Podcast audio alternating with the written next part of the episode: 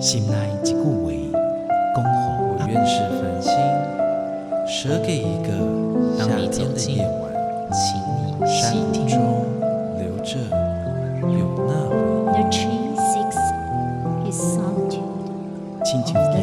样共款的溪水，流过每一位少年家法树行，你感受过吗？文字里所蕴含的温度。你看见了吗？满音乐中所描绘的画面，现在，让我们一起听闻乐声响。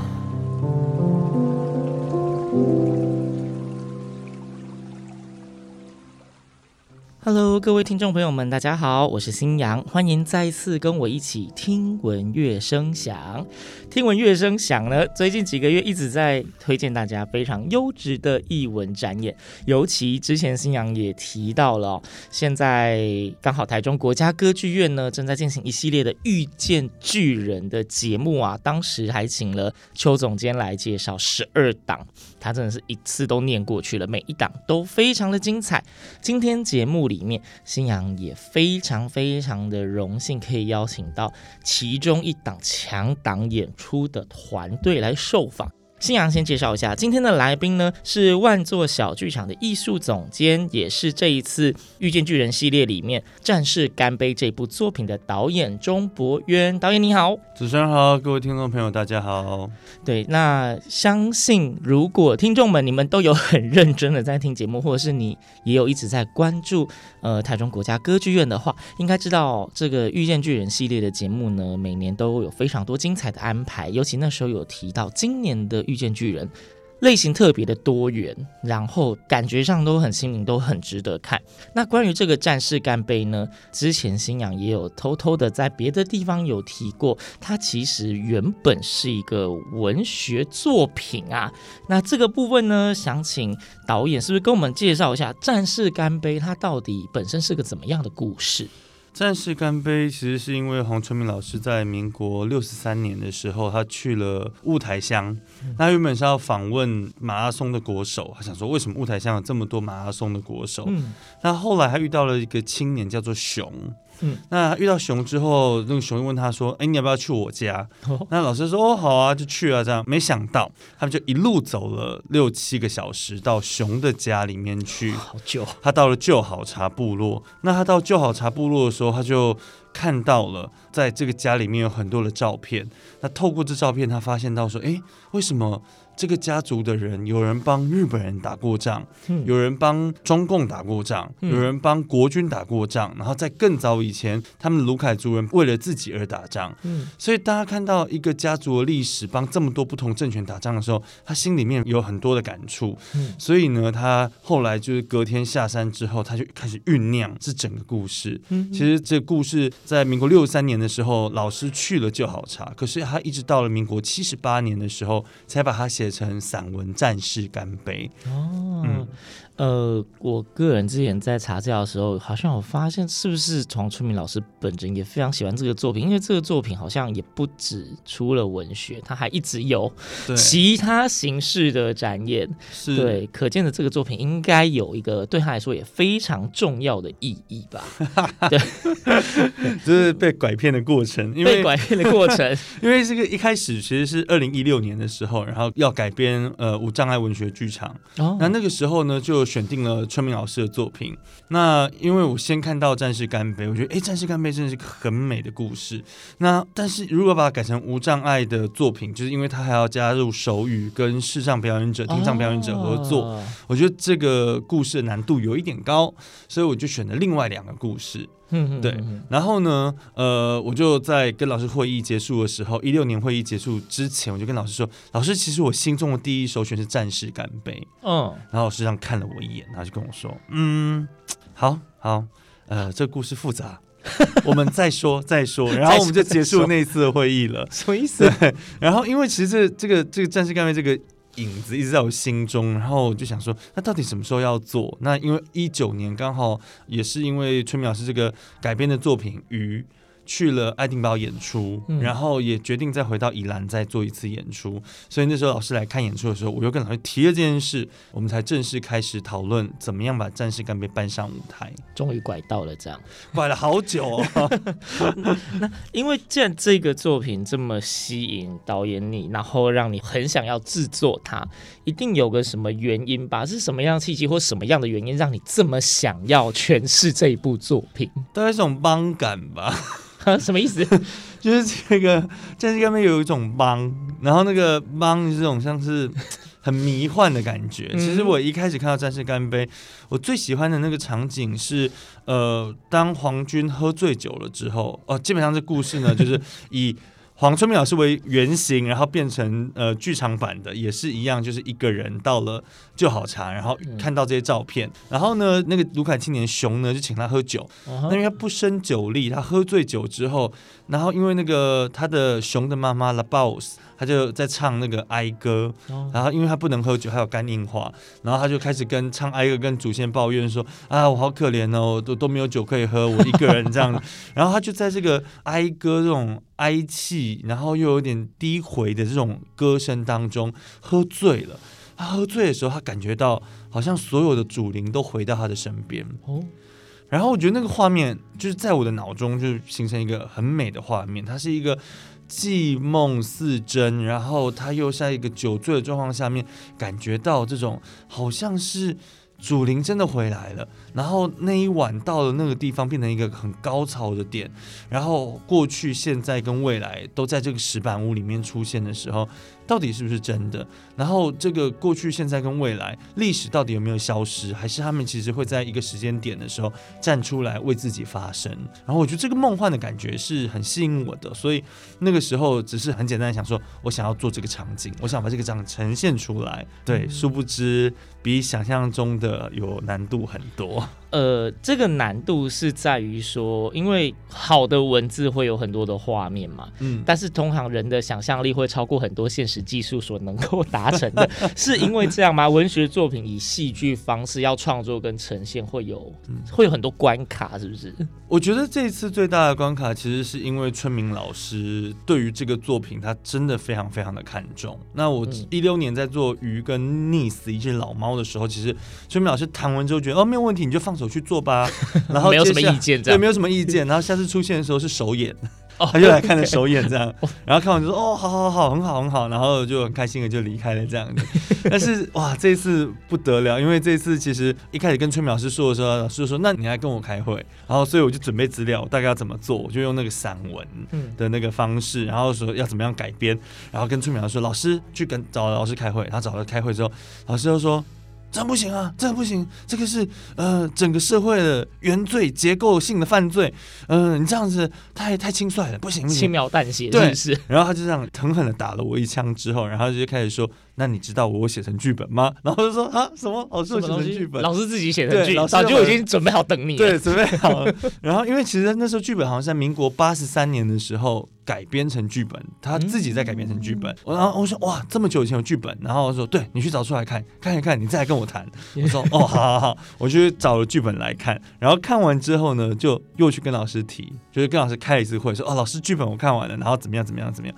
然后老师听完我讲，我就说。好好好，那那你先去做，但是我没有先让我没有要让你过关哦，你先去做这样。呃，先做了再说。对，先做了再说。然后后来老师就是冒出一句话说：“这这个剧本或者这个战士干杯是我在合上眼之前最重要的一件事。”然后我想说，等一下，等一下，压力好大哦。我原本只是一个单纯的创作者，想要做一个就是很简单的那个把书里面的画面做出来。对，当春明老师这样讲的时候，其实心里面就真的有一个很强大的压力。嗯，那也因为这个压力，就会决定说，哎，那到底要怎么样做好？所以其实从一九年、二零年，然后去拜访旧好茶，然后在里纳里部落，然后。呃，四处了呃探查，然后后来又接触到原来卢凯族对于呃文化的使用，其实他们有很多呃我们所不知道的，就是要要征询的，然后或者是要获得同意的，所以导致于这个作品其实后来我觉得可以演出来是很不容易的事，尤其在一开始原本老师那时候办读剧的时候，剧本写成办读剧的时候。其实那个时候就有单位想要把它搬上舞台，但被老师拒绝了。哎、嗯，对，所以老师其实一直把这个剧本放在他的身边，他的最好的期待是他有朝一日他自己要导这出戏。嗯，但是因为他的年事已高，他可能。我是在一个很很好的时间点进场，所以就获得了，然后也发现哇，这个这个是肩膀会一直硬起来。但你说那一句和尚也之前最重要的是，对，听起来压力太大了吧？那哎，刚刚导演你有提到一个说关于卢海族的文化使用的部分，嗯、他们有很多的细节是需要征询，这个部分我有点好奇，有没有办法举个例？是呃，是他们会很 care 哪一个部分的使用会被误用，还是什么的吗？嗯，我觉得最大的差别应该是是思考事情的方式其实是完全不同的。嗯，就是我们可能会，比如说我们是儒家思想长大的嘛，受学校教育，然后加上我们的宗教的环境，然后我们在就是台湾这个地方长大，我们就觉得哦，我们大概是这样子思考的，所谓的汉人思考方式。可是有一天，我就是下去屏东跟呃卢卡的演员工作的时候，嗯、然后呢，我就说：“哎，你可以唱一首歌吗？”我说：“你不是平常都会唱歌吗？”我怎么想的是就是在庆典的时候会唱歌。我说：“你准备一首歌，我们来做一下那个呈现。”然后他就想了一下，他然后玉玲他就跟我说：“导演，我不会唱歌，我不知道怎么唱歌。”我就想说：“嗯，为什么会不知道怎么唱呢？”嗯，他就说：“因为他们生活就是就有歌唱。”他不知道怎么样特别表演，特别为了表演而唱歌。对，然后我就想说，哦，是哦，那他就跟我解释说，比如说在家里面那个长辈，可能家里的子孙回来了，然后他就会觉得啊，子孙回来了，他就开始唱歌。然后我就问玉玲说，哎，所以长辈开始唱歌，那子孙是怎么样？是围在旁边听吗？他说没有。我说啊，没有，那为什么他要唱歌？这跟我们的逻辑想象很不一样。感觉唱歌就要有听众，对，就要有听众。然后他说，对他们，他们其实只是唱歌，他可能在唱的是他在抱怨说子孙很都不回来啊。然后他也可能在唱说子孙都回来，他很幸福啊，都不一定。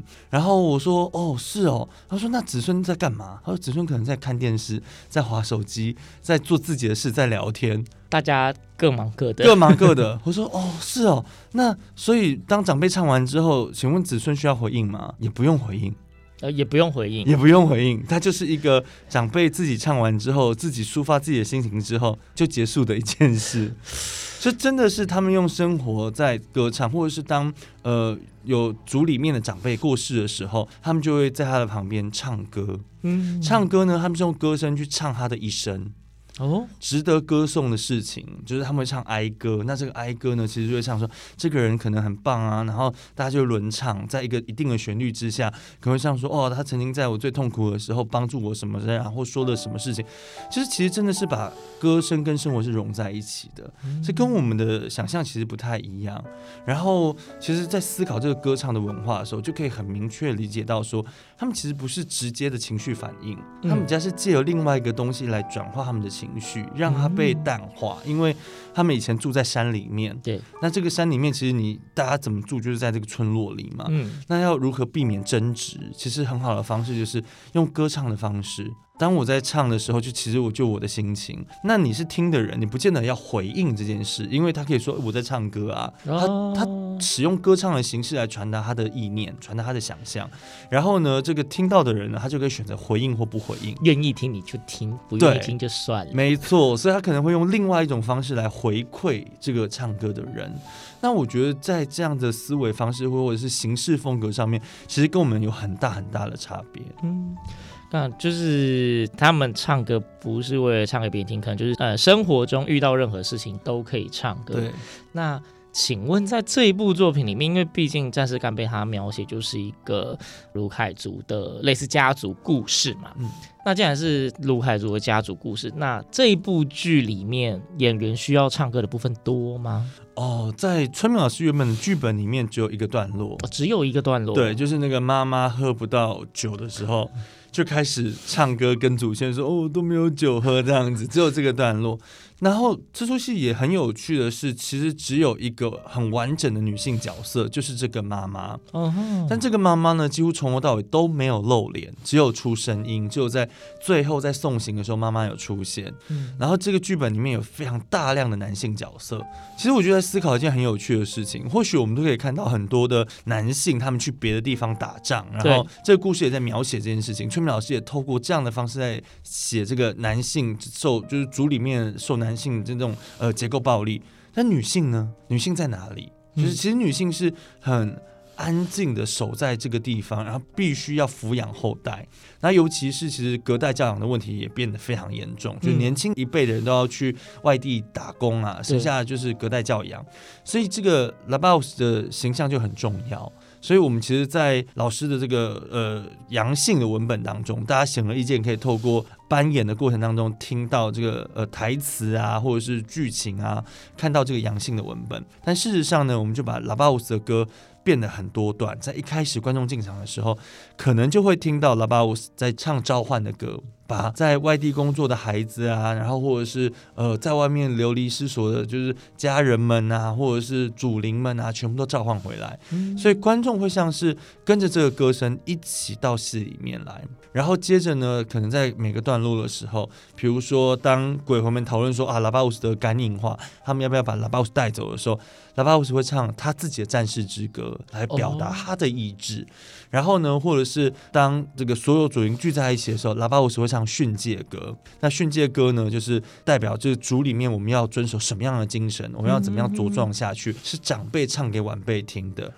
然后呢，当最后所有人要离开的时候，他又会唱送别的歌，去祝福所有离开的人，希望未来他们可以有好的。就发展，然后可以再回到故乡，所以拉巴乌斯的歌声就在这次演出当中变得非常的重要，是一个隐性的文本。嗯，刚在前面我们有提到说，其实《战士干杯》这可以算是黄春明老师他自己非常非常极度重视的一个作品，重视到让呃原本只是想要就是呈现一个文本剧场的导演压力比山还要大。对 对，那也就是说，其实这个作品最后终于能够完成并且诞生，应该对导演来说也是一个有一个非常特别的意义嘛。嗯，相信这个作品一定这个过程会让你非常印象深刻。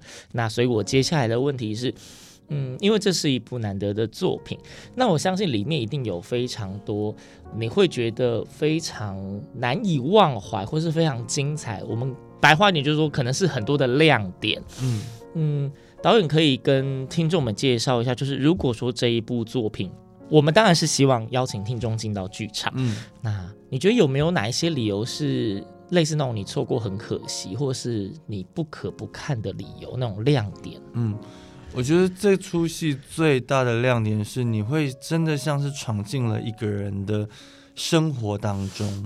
他生活所描述的东西，或许跟我们生活中遭遇的东西是完全不一样的。可是事实上，我们会有很强烈的共同感受，因为比如说，目前依然在台湾，有时候，比如说像我们去讲座的时候，就会问同学说：“你觉得你是台湾人？你是中华民国人？”还是你是中国人？你是民族认同吗？对，我会发现，其实这是很困难的一件事情，因为我们在国际上面的所谓的被正式认定这件事情，其实依然还没有办法很明确的被定出来。嗯，所以其实当我们在看这个故事的时候，其实会有一个感召，是它跟我的生命虽然有点不同，可是我一样会有同样的状况。然后这些人用一种很轻快的方式。尤其是熊，他用了一种很轻快的方式在诉说这件事情。他在诉说的是他的荣耀，他在诉说的是他在这个乱世当中，他要如何找到自己的定位。然后黄军呢，就在这个过程当中，在不断不断的问的过程当中，他原本很慌乱的心，然后借由喝酒释放出来。然后，但最后他又找到他自己的力量，我觉得是很感人的一件事情。然后在戏里面又有很好听的，就是卢凯珠的歌声，嗯、然后还会有很开心的小朋友跑出来的，很开心的小朋友跑出来。对，我我觉得，因为最近小朋友在练那个卢凯珠的歌曲，然后就会觉得哇，其实剧场里面我第一次在戏里面放放进去真的小孩，是大家是不是？对，这这一句可以稍微解释一下吗？第一次放真的小孩，那请问之前都放什么？之前可能都用偶戏，或是不然可能就用大人来演小朋友，就是剧场面会比较常出现的。但这次真的有真的小孩，虽然他们篇幅没有很长，可是你就会看到小朋友真的走上台的时候，你会看到真的在这个戏里面，祖灵象征过去。拉巴欧是在养大这群呃小朋友们，是象征现在，然后跟小孩是象征未来。过去、现在跟未来，其实真的在这个台上，他们一起唱的一首歌，他们拥有同样的信念，其实是真的非常非常感人。我觉得这是剧场最动人的地方。或许在疫情时期开始，大家会开始害怕走进剧场，对。但是其实剧场最美妙的地方，就是因为有一群人真的跟你在同一个地方，然后一起感受一个情绪，一起烘托一个状态。我觉得这是这出戏当走进剧场来看到那个段落的时候，绝对会受到很大的震撼跟感动。嗯，所以这讲了这么长的一段，严格上来讲就是一个亮点，是不是？都是亮点，都是亮的不得了，亮的不得了，从头亮到尾，从头亮到尾，剧场没开灯都像白天一样。对，对，其实刚刚导演说的有一个东西呢，相信节目的忠实听众，你们应该不止一次，可能已经听了上百次，快要听腻了。信仰每次都在节目里面讲，就是关于。呃，一个艺文演出、艺文展演这一件事情，现在因为可能时代，因为科技的关系，大家已经越来越方便。你可能可以在网络上用各种的平台、各种的媒介，看到非常多呃所谓国外的或是一些经典作品的再现跟重演。但是你坐在家里面看着二 D 的荧幕，听着环绕音响的那个感受，跟你在剧场是绝对不能够相比的。因为毕竟它用镜头呈现的，一定只能是特定的角度、特定的观。观点，但是你在剧场里面，你会发现，其实，在剧场的每一个角落，无时无刻都有事情在发生，那是镜头没有办法捕捉的。甚至之前我们也有提到说，呃，即便是同一部作品，他演三场，你进剧场看三次都会有不一样的地方。对，没错，这个不是只说呃表演不稳定头不是，而是因为当下可能包括那一场。演出里面的观众们的反应，可能都会影响到台上舞台的演员们。他们可能哦，今天观众特别嗨，他也跟着嗨起来。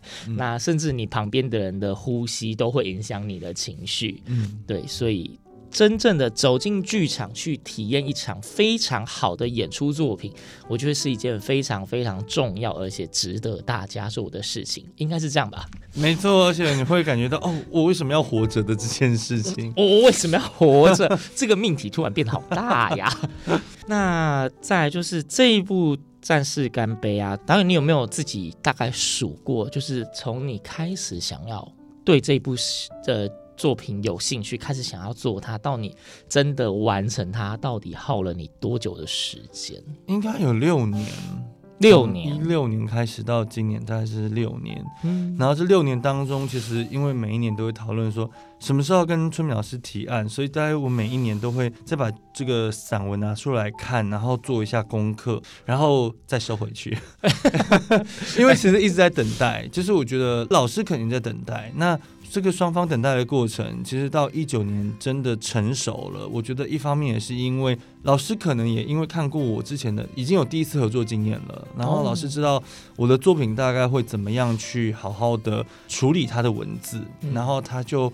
才比较放心的交给我，因为不断的打枪的这个过程，其实也是我觉得也是老师对我的考验，沟通啦，沟通，对，不断的跟我说，嗯，你要不要再去想想，你要不要再整理一下？然后，于是乎，我这这这一次在处理这个剧本的时候，也不像以前一样，因为其实我们以前都处理西方文本，那希望文本是翻译的嘛，对，所以很多时候我们就会直接觉得，哎，这句我觉得不通顺，就直接改词，直接改词。但因为崔明老师他就是一个台湾人，他写出来本就是中文本，所以其实有的时候。这一次我们就变成是演员跟我都需要去挑战如何不去修改台词，把它搬上舞台，因为其实这是剧作家的逻辑跟脉络。嗯，那其实像我以前自己在写剧本的时候，连逗号跟句号都非常的重要。嗯。其实包括金士杰老师也好啊，或者是像以前呃上不同老师的课也好啊，他们都会说，为什么这里是写逗号，为什么那里写句号？那我们其实都要看得非常的仔细。所以这次利用春鸟老师的这个本的时候，也是重新再去理解一下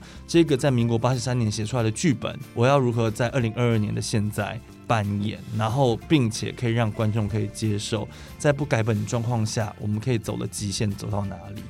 好，然后接下来这个问题是我自己很好奇，然后想要补充询问的是，因为刚刚讲说您开始想要做到你真正完成它，大概经历六年，嗯，而其中也有就是说你一开始你已经有了自己的想法，但是跟春明老师讨论之后被呃被要求可以再思考一下。嗯，那你原本构想的这个剧的呈现，跟你最后呈现出来最大的差异，你觉得在哪里？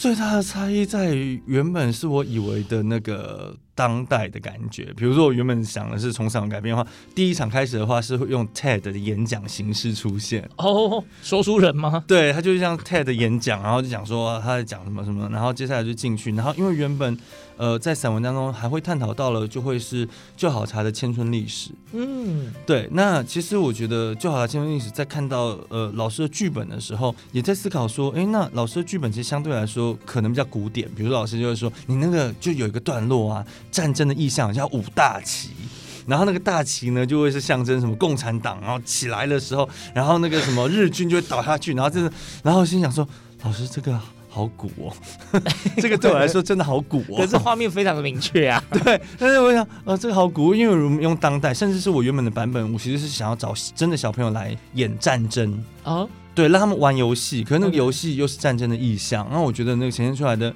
那个效果会很强烈。那老师就说不行不行，这样太太轻率了，这样。所以其实这一次在重新工作到这个战士干杯的时候，就真的是贴着文本走，我找到了另外一种不一样的感动。其实是我也真的去聆听了剧本之后，发现那个很感动的地方。比如说有一段是呃熊在骂拉巴乌斯喝酒偷喝酒的事情，其实这个戏非常的简单。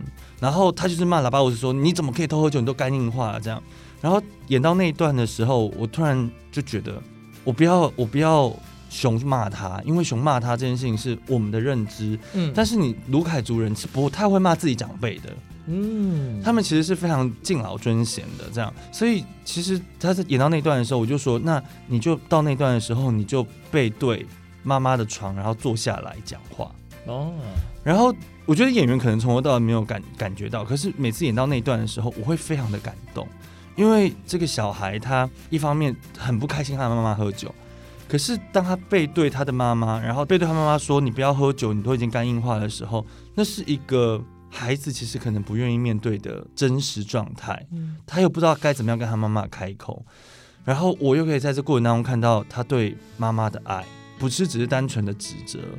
所以每一次他坐在那个楼梯口，然后这样子讲那一句话的时候，我就觉得那个画面很漂亮，它非常非常的干净，所以真的很建议观众走进来。有时候那个画面都是。经过一点小小的调整的，他为什么站在这个地方？为什么站在那个地方？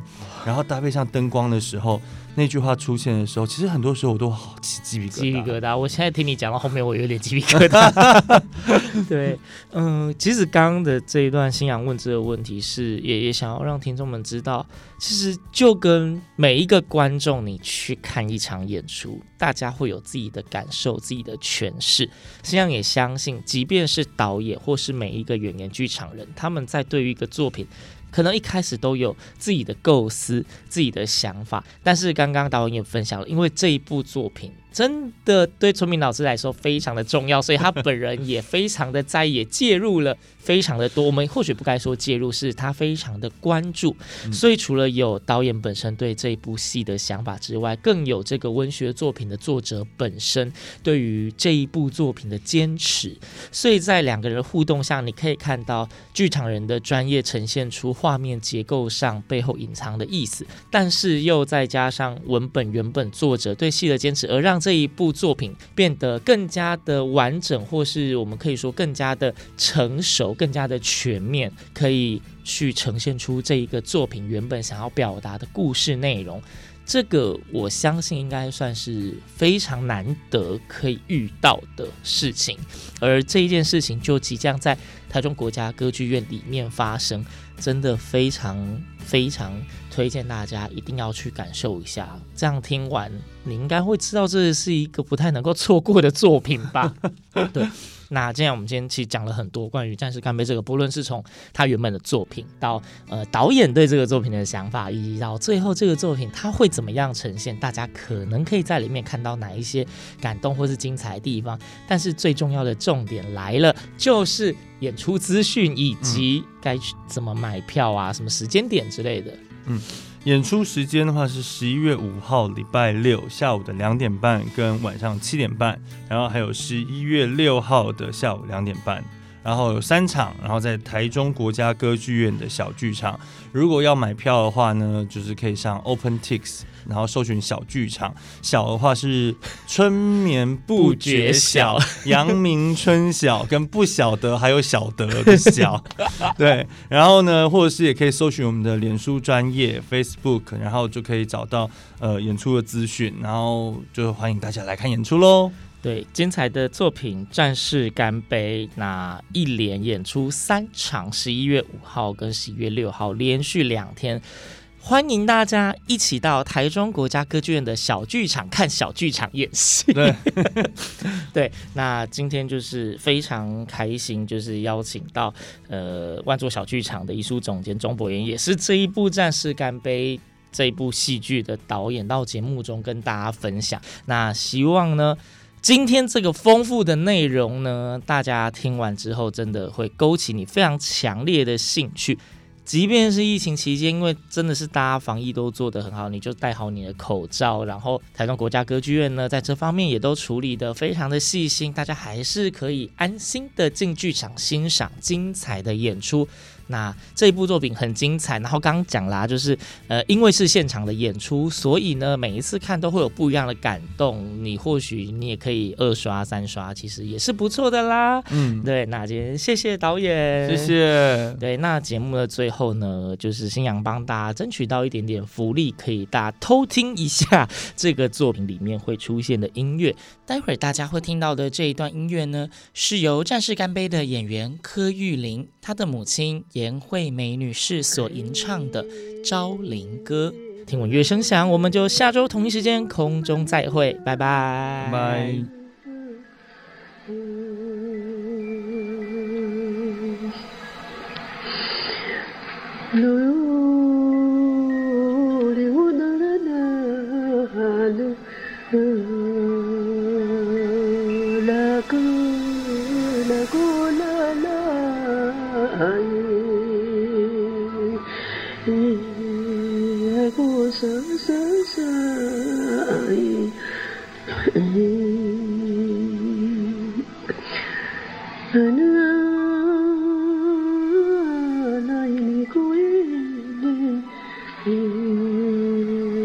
ोदलमहोदलायमाद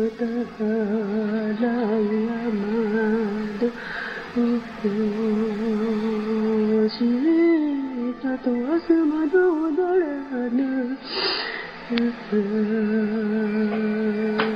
अलग अलग लग बीबी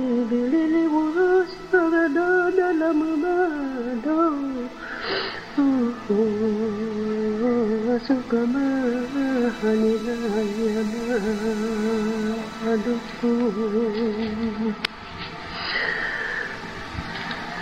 பவிக்கு சமது கோவனமாது மூலமது பரமது சுதசுதாய்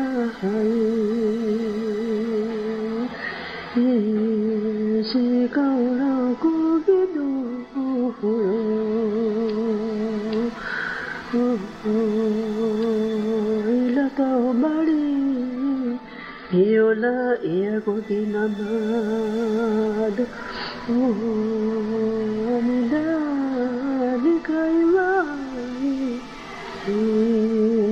شكايتك